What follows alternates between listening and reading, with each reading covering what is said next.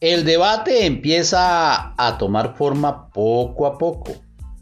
El debate sobre el transporte informal empieza a ser uno de los principales debates que se están dando en estos momentos en materia de tránsito y transporte. Principado de Narcolombia, Horus opina. Al ser el transporte informal un segmento no regulado, se ha prestado o se ha abierto la puerta para que muchos capitales sean saneados a través de eh, estos medios de transporte menor, como se ha catalogado.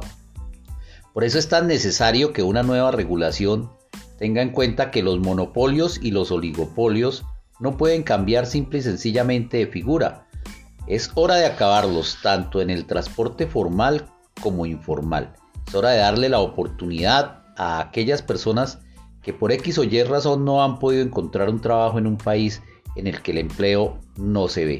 Es hora de darle la oportunidad para que aquellas personas a través de el manejo de aplicaciones, pero con un cambio sustancial en la forma de ver el transporte público en el que el servicio debe estar atado a quien lo presta, a quien tiene la capacidad y no al tipo de vehículo sea lo que prime.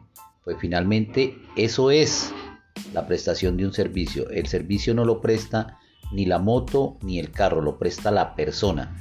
Y como se centró más en el tipo de vehículo que en la persona, pues hoy en día se pueden grabar, grabar grandes cantidades de dinero a través de esta práctica.